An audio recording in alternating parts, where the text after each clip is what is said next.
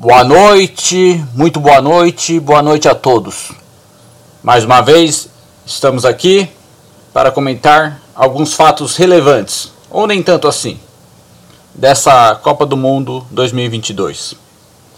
De saída, vou reclamar novamente da Brahma, dessa vez do comercial que passa no intervalo dos jogos. Vou falar um pouco sobre o comercial. O Zeca Pagodinho sobe uma ladeira e solta um carrinho carregado de cerveja lá de cima. Ainda bem que isso é ficção. Primeiro que o mestre não precisa mais, batalhou para isso. Ele não precisa mais subir uma rua tão inclinada. Além do que, soltar, soltar qualquer coisa do alto de uma rua é perigoso. Tenta soltar num pneu morro abaixo para ver o que acontece. Merda na certa. Tem outro comercial da Copa que achei bem confuso, do carro Tigo. O belo jingle até cumpre bem a sua função. O problema é que usam mais a sonoridade da palavra do que qualquer outra coisa. Fica aparecendo então contigo. Fica aparecendo então contigo, aquela saudosa revista de novelas. Contigo, o Brasil já é campeão.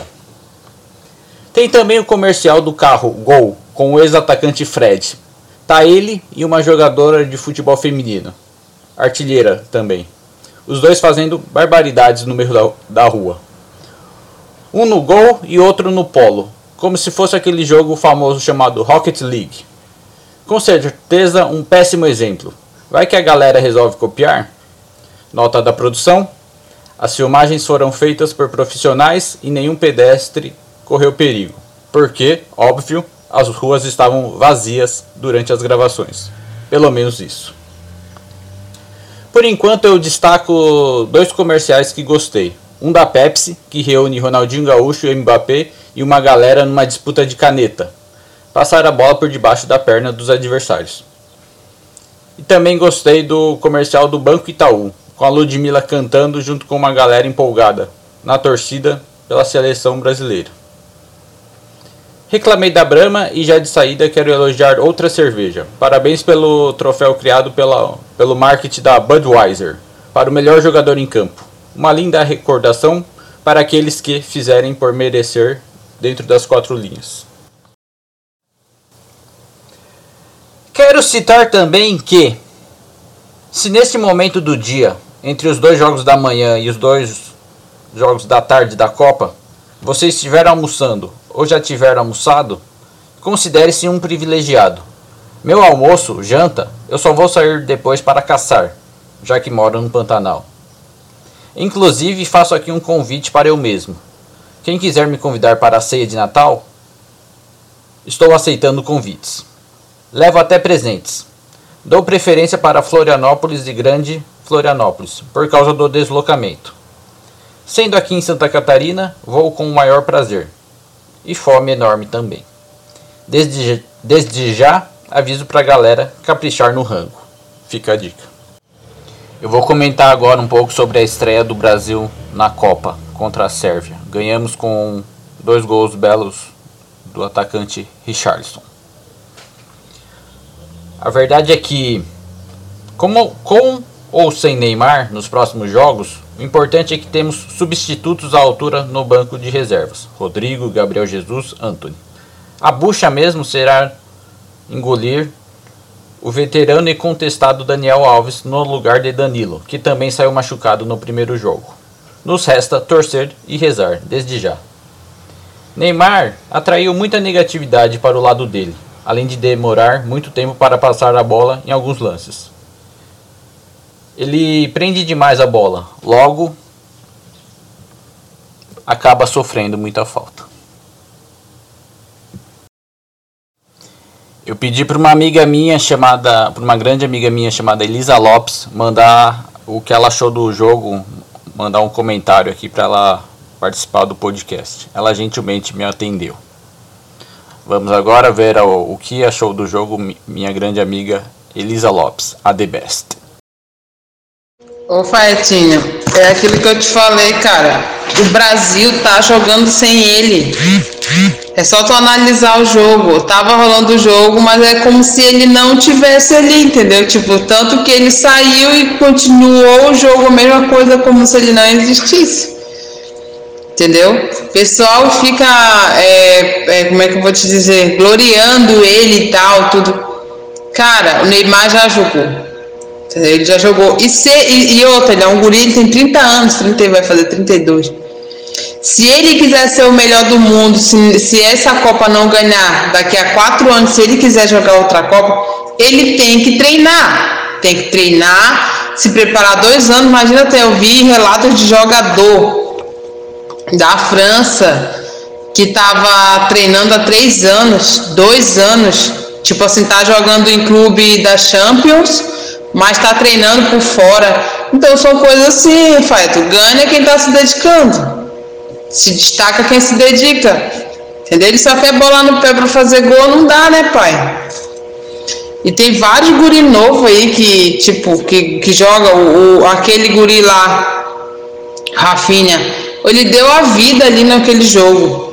Ele sempre estava lá, ele sempre com a bola no pé, sempre passando a bola, sempre lá na frente. Ele estava, e o pessoal não dá mídia, entendeu? Tipo, o Richardson perdeu os gols, ganhou bastante mídia. Mas o Rafinha jogou pra caramba, mano. Ele, ele, tipo assim, eu acho que de todos, ele foi o que mais jogou. O Vinícius, claro, deu passe pro, pro, pro pro pombo e tudo, um dava passe pro outro, mas quem corria atrás meio que fazia a função era o Rafinha. Sim, Faeta, eu tô te falando porque eu assisti o jogo. Eu assisti o jogo do começo ao fim. E eu vi detalhes, entendeu? E outra, é.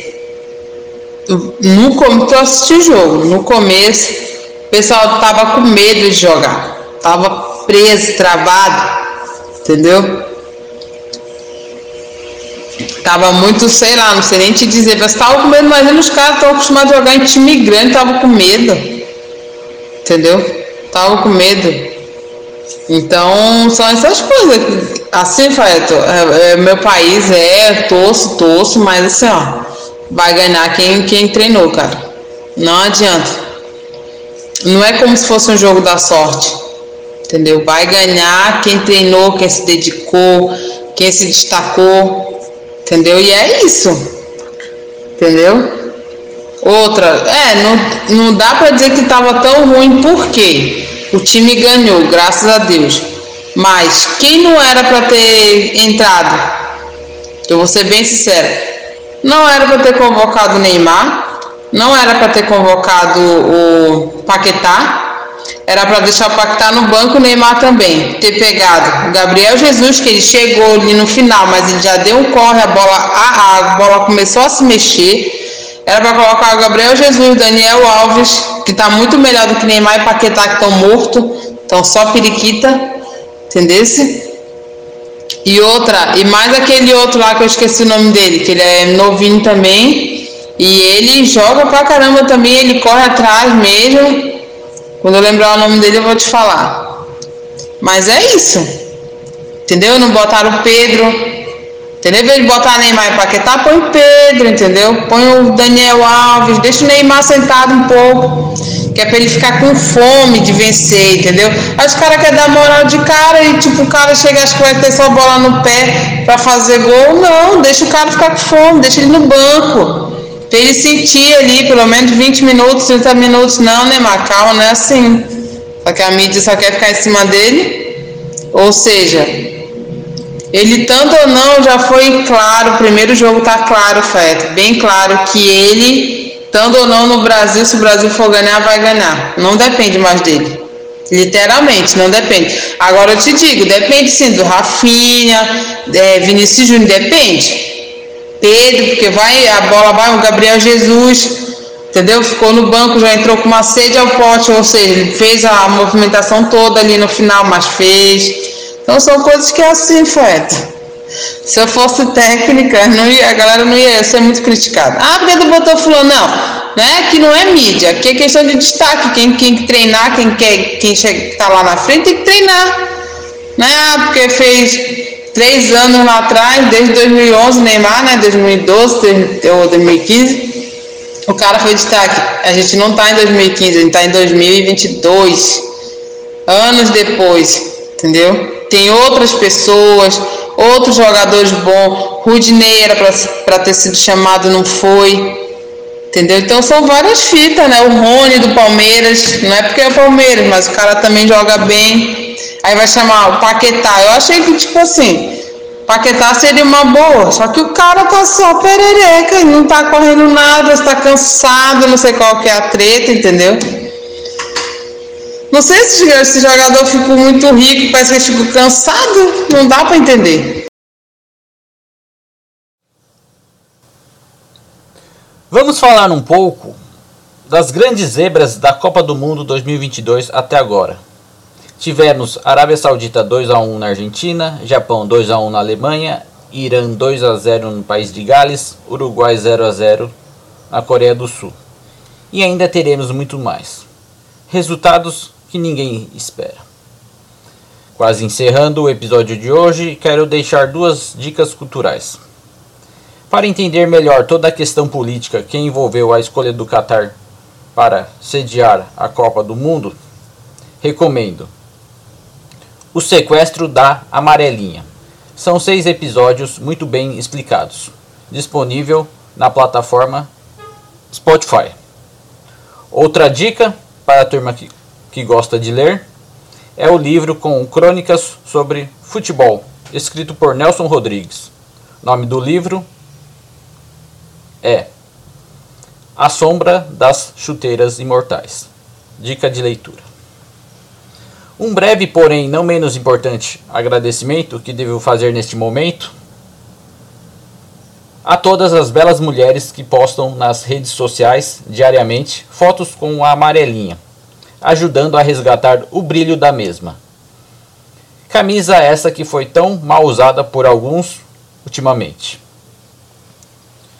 É, queria agradecer mais uma vez. Em breve voltaremos com mais um episódio sobre Copa do Mundo.